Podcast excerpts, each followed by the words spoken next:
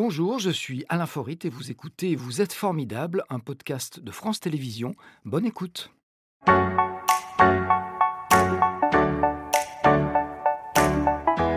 Richard, bonjour. Bonjour. Je vous laisse poser votre. euh, Alors, c'est pas un verre, c'est un mug. On se salue comme ça chez nous parce qu'on trouve ça élégant, puis je vous laisse vous installer. Qui m'a balancé alors? Ah, on ne vous le dit pas. Ah non, non, les journalistes ne citent pas leurs sources, attention. Alors vous êtes euh, à la tête d'un des plus importants fabricants français, ou plutôt d'huile d'olive de France. Euh, c'est une entreprise qui a été créée par votre arrière-grand-père, c'était il y a quelques années, en 1885. Euh, elle est implantée aujourd'hui au sud de Valence, à Montoison, c'est dans la Drôme, mais pas seulement, on verra tout à l'heure. Alors on va bien évidemment parler de ce savoir-faire qui se transmet depuis maintenant cinq générations parce que vos enfants s'apprêtent à prendre le flambeau, mais vous le tenez encore. Euh, mais aussi, évidemment, on va parler de ce fruit formidable qui a d'ailleurs disparu pendant de longues années de notre région. On va commencer tout de suite avec notre photo Instagram. Je pense que vous allez reconnaître euh, le village qui est sur cette photo. Ça vous inspire? Ah oui, la fontaine des dauphins.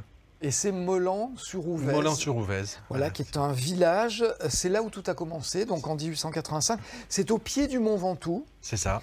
Euh, c'est votre arrière-grand-père Henri Richard qui exerce alors une activité de colporteur. C'était quoi un colporteur? Parce qu'on a Bah, oublié aujourd'hui. En fait, à l'origine, c'est des paysans, c'est des agriculteurs qui vont fabriquer euh, de l'huile pour d'autres. Ils vont avoir leur terre et ils vont faire de la prestation pour d'autres. Et quand ils ont fini de fabriquer, ils mettent sur une charrette, si vous voulez, de l'huile, des olives, et puis on mettait aussi du savon de Marseille. Parce que quand on a fait l'huile, on met un peu de soude, on fait chauffer, ça fait le savon de Marseille. Et ils vont vendre de ferme en ferme. Traditionnellement, ils passent tous les euh, deux mois, tous les trois mois, avec des bonbonnes en verre que l'on remplit, que l'on reprend, que l'on nettoie. Et donc, c'est le métier du colportage. C'est des commerciaux en fait, mais des Ah, c'est- commerciaux qui vendent leurs produits. C'est plus fort qu'Amazon, c'est-à-dire que le magasin vient chez vous.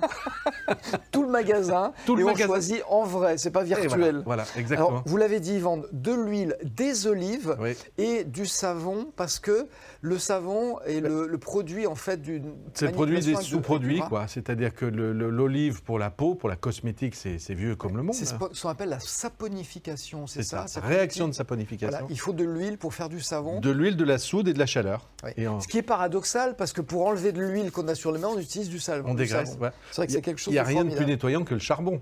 Il y a Ça, le noir, vous voyez, il n'y a rien de mieux que le charbon de bois pour nettoyer euh, le blanc.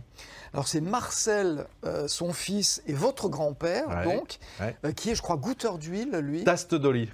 Voilà, ça existait à l'époque, ça. Bah voilà, c'est un métier, euh, comme vous avez euh, les œnologues qui vont goûter le vin, qui vont vous dire euh, d'où ça vient, nez les sommeliers, ou les nez pour le parfum. Là, nous, notre, notre particularité, c'est de goûter de l'huile, de détecter des défauts éventuels, et puis de détecter des provenances et de regarder ce que l'on va faire avec cette huile, pour surtout sélectionner la meilleure pour vendre aux clients.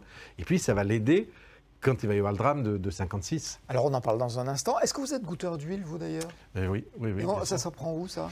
Ça s'apprend en famille d'abord, Ouais. et puis il y a des formations. Il y a, il y a France Olive, qui est l'Institut de, de l'Olive de France, qui développe des, des formations euh, qui vous permet de goûter euh, un, un rance, de goûter un goût chaumé, de goûter un goût métallique pour détecter des défauts. Et puis, Et petit à petit, tout ça s'affine. on Et après, ça de- s'affine, on s'entraîne. Et puis, le matin, toutes les semaines, on a un panel où on goûte des huiles d'olive chez nous pour euh, former les entrants et puis pour euh, nous s'entretenir aussi.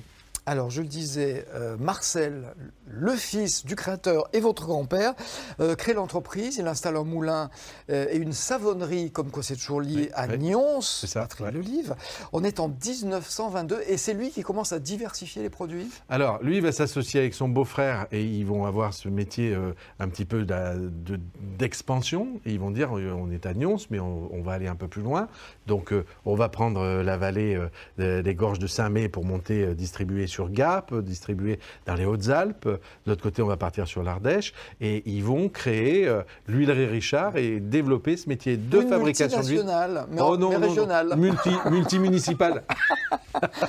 et ça reste le cas aujourd'hui. Le premier magasin est ouvert en 1958 par Joseph et Mireille. Ça, ça sonne, ouais. c'est vos parents. Ah, ça, ce sont mes parents qui, eux, euh, vont partir s'installer dans la vallée de la Drôme, c'est-à-dire à, à Oust-sur-Scie. C'est juste à côté de, de Cré, entre Cré et Die, dans cette magnifique vallée de la Drôme, où ils vont euh, créer, euh, continuer le, le métier du colportage et, et développer d'autres métiers euh, annexes. Voilà, parce qu'à ce moment-là, l'huile n'est plus fabriquée en France. Pourquoi? Parce qu'il y a un gel catastrophique.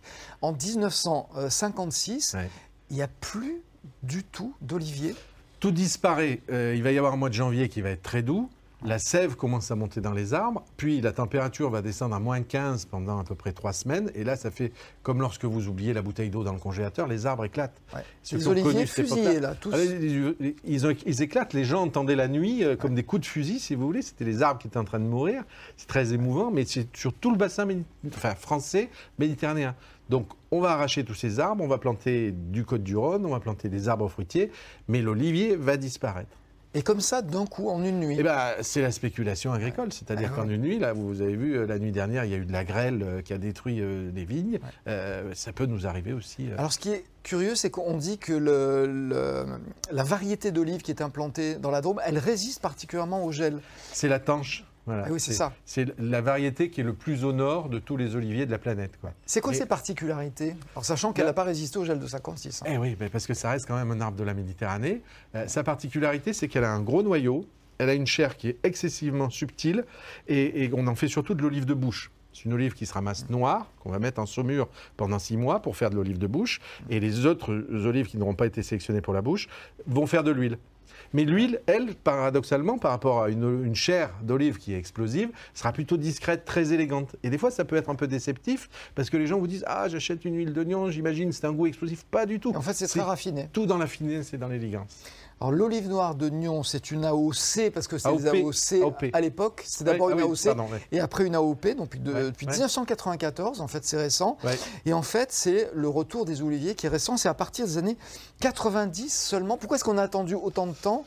C'est-à-dire que ce qu'on avait mis à la place marchait bien Bah, alors ça nous paraît long, mais 56, euh, 56 euh, plus 20 Il faut le temps ans, qu'il euh, repousse, voilà, hein. il faut le temps qu'il repousse, il faut le temps que les agriculteurs réapprennent à faire. Ils, ils étaient partis dans de la vigne et dans de l'arbre fruitier, donc euh, on recommence à, à vraiment développer cette arboriculture, cette oléoculture, on va dire d'ailleurs. Et donc euh, c'est dans les années 90 où on va pouvoir reconsommer. Mais notez bien que uniquement 4% de l'huile d'olive qui est consommée en France est française. Et oui, c'est une, une petite minorité. C'est un tout petit marché, c'est un Ouais. tout petit produit qui est sujet donc au gel, à la mouche, à différentes choses, mais qui mérite d'être découvert. Et c'est notre travail de tous les jours, c'est de convertir de nouvelles personnes en leur disant découvrez ce que vous avez là à votre portail. Vous le faites bien. Euh, alors j'ai noté une chose moi que j'ignorais, c'est qu'un olivier, il donne au bout de 9 ans, Oui. il faut être patient quand Oui, même, et sa oui. pleine maturité, c'est presque comme la nôtre, c'est entre 35 ans et 150. C'est là où c'est plus comme nous.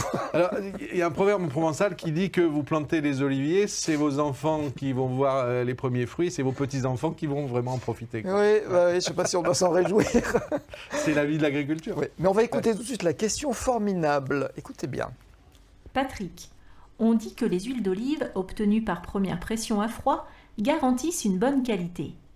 Dans les faits, elles prétendent toutes être obtenues par première pression à froid. Alors, comment choisir une bonne huile d'olive? Ah ben oui, on nous dit première pression à froid, c'est de- des bonnes huiles. Mais elles sont toutes. Alors Comme déjà, ça, on comment parle, on plus de pression, on parle d'extraction, Ouais. parce que euh, avant la pression c'était une pression verticale. Maintenant on fait une séparation de l'huile par rapport à l'olive par centrifugation, donc on va plutôt avoir la notion d'extraction. Et pourquoi à froid? Parce que alors, ça va permettre de conserver tout ce qui est vitamines et acides aminés. Donc euh, effectivement, elles sont toutes euh, bonnes parce qu'elles ont choisi et elles, ont, elles, ont, elles peuvent avoir l'appellation vierge extra, ça c'est excessivement contrôlé. On ne peut pas appeler n'importe comment, il y a un jury, il y a une sélection. Mais surtout, quelle est la meilleure huile d'olive? Eh bien, c'est celle qui vous plaît. Choisissez en connaissance de goût. Ça, c'est une bonne réponse. Mais Non, pour mais- nous aider à éviter les Alors, mauvaises huiles, Ben, par eh exemple. bien, justement, goûtez, goûtez, goûtez, fiez-vous à une étiquette. Il y a énormément de choses sur l'étiquette. Mais surtout, nous, ce que l'on fait, et on fait plus de 30 000 dégustations par an, puisqu'on fait que de la vente aux particuliers, on, fait, on a développé le bar à huile dans nos magasins ou même dans les camions magasins, où on va vous faire goûter l'agnon, on va vous faire goûter la composition méditerranéenne, on va vous faire goûter les Hautes- les Hauts-de-Provence, on va vous faire goûter la France. Mais vous parce que vous allez, vous- il faut éviter d'avoir ce côté déceptif en disant j'achète la plus chère, donc c'est celle qui va avoir le plus de goût. Celle qui a très- le plus de goût, c'est pas forcément celle qui vous plaît le plus. Ah oui, alors ce que vous dites est vrai, c'est très malin en même temps, parce que ça veut dire que si on veut la goûter, ben, on va chez les gens comme vous qui permettent de goûter. Parce sûr, supermarché, bien vous pouvez sûr. toujours demander à goûter une huile. Faut essayer. Effectivement, on peut essayer. Ouais. Alors, vous avez succédé à vos parents en 1997, vous avez modernisé l'entreprise. En Ouais. fait, chaque génération a apporté son, son obol, si je puis dire, ou son talent. Euh, vous avez pris la suite sans vous poser de questions? Si je me suis posé 10 ans la question, parce que quand j'ai eu fini mes études, euh, j'ai essayé de travailler avec mes Le, parents. le temps qu'un arbre donne des fruits. Et ça n'a pas fonctionné comme nous le souhaitions, et eux et moi. Donc je suis parti euh, faire un autre métier euh, dans une très belle entreprise bancaire de mutualisme. Et là, j'ai appris. J'ai appris la- le contact, j'ai appris euh, la vente directe aux particuliers, et j'ai appris aussi la capacité de travailler avec des gens euh, sans forcément un objectif financier au premier abord, mais d'avoir une vision long terme sur une entreprise. Ouais. Voilà. Et, et vos enfants, bah, ils font pareil. Alors c'est un garçon et une fille. Alors, j'en ai trois. ouais. Voilà, mais il y a- il y, a un garçon et une fille qui, euh, qui reviennent dans l'entreprise et ça. qui ont décidé, eux, de, bah, de continuer votre œuvre. Mais Bon, ça alors, fait plaisir, c'est ça. neuf, mais en tout cas, c'est l'entreprise, c'est le fait d'essayer. C'est énormément de plaisir parce que déjà, on va essayer de travailler ensemble. Vous savez, il y a l'apprentissage, il y a la maîtrise, et puis après, il y a la transmission. Et là, on est dans, dans- dans la fin de maîtrise. C'est un palassage délicat. C'est ça. Il faut savoir transmettre et puis il faut être capable d'apprendre. euh, et ça se passe bien pour l'instant. Bah, pour l'instant, ça se passe bien. C'est beaucoup de travail des deux côtés, parce que j'ai voulu mettre beaucoup d'attention à, à ce travail-là, en me disant, vous savez, quand vous avez une entreprise aujourd'hui, on développe énormément de formations, on développe énormément d'efforts pour travailler avec ses propres salariés. Et je me suis dit, tu ferais pas ça avec tes propres enfants, il faudrait vraiment être un peu idiot, quoi. Donc, euh, beaucoup d'efforts, on se voit hors de l'entreprise, on travaille euh, avec des gens d'extérieur, on associe une association qui s'appelle Family Business Network, qui ont des gens qui ont les mêmes problématiques. Et puis, il y a une tendance chez les jeunes aujourd'hui qui veulent être à leur compte. Ils veulent tous faire leur start-up, ils veulent tous faire leur entreprise. Ah mais ils sont tous- pressés, ils sont comme ça. Voilà, mais on a dû, on a dû l'être un petit peu aussi. Un petit mot, on l'a dit, sur votre euh, projet de fondation.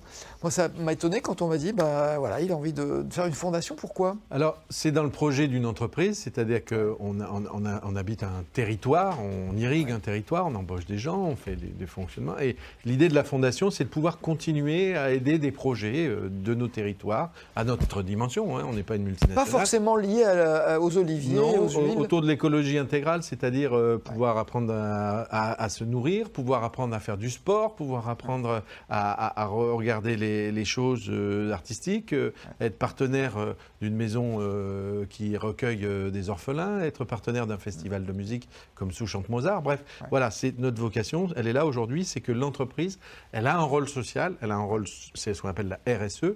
Et dans l'idée, c'est à travers cette fondation de ressources des projets. Si vous avez des projets à nous proposer, n'hésitez pas d'écrire à, à l'émission. Et nous, on regardera de très près ce que l'on peut faire à, à hauteur de 3 000, 5 000 euros euh, sur quelques années, si vous voulez. Ce qui est un Pour soutien donner un coup de main. qui peut être important parce que parfois ce qui manque, c'est voilà, une Oui. petite somme de départ pour se lancer dans une Et puis, aventure. des salariés de l'entreprise vont aussi participer, si vous voulez, à aider au développement de projets euh, parce qu'ils vont mettre de leur temps, parce qu'on va les aider euh, dans ce cadre-là. C'est notre rôle d'entreprise locale et c'est vraiment ce que l'on veut faire, c'est être des locaux.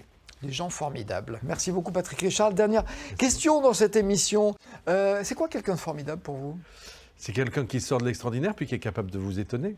Euh, vous savez, dans nos, nos métiers, euh, tous les jours, il ne faut pas faire la même chose. Il faut s'épater de certaines choses. Quand un client arrive, il faut que ce soit comme si c'était votre premier client. Il faut innover tout le temps. Tout le temps. Tous les matins, on arrive en se disant, bon, allez, on recrée l'entreprise, on réinvente comment on part et de quel pied on part. C'était Vous êtes formidable, un podcast de France Télévisions. S'il vous a plu, n'hésitez pas à vous abonner. Vous pouvez également retrouver les replays de l'émission en vidéo sur France.tv.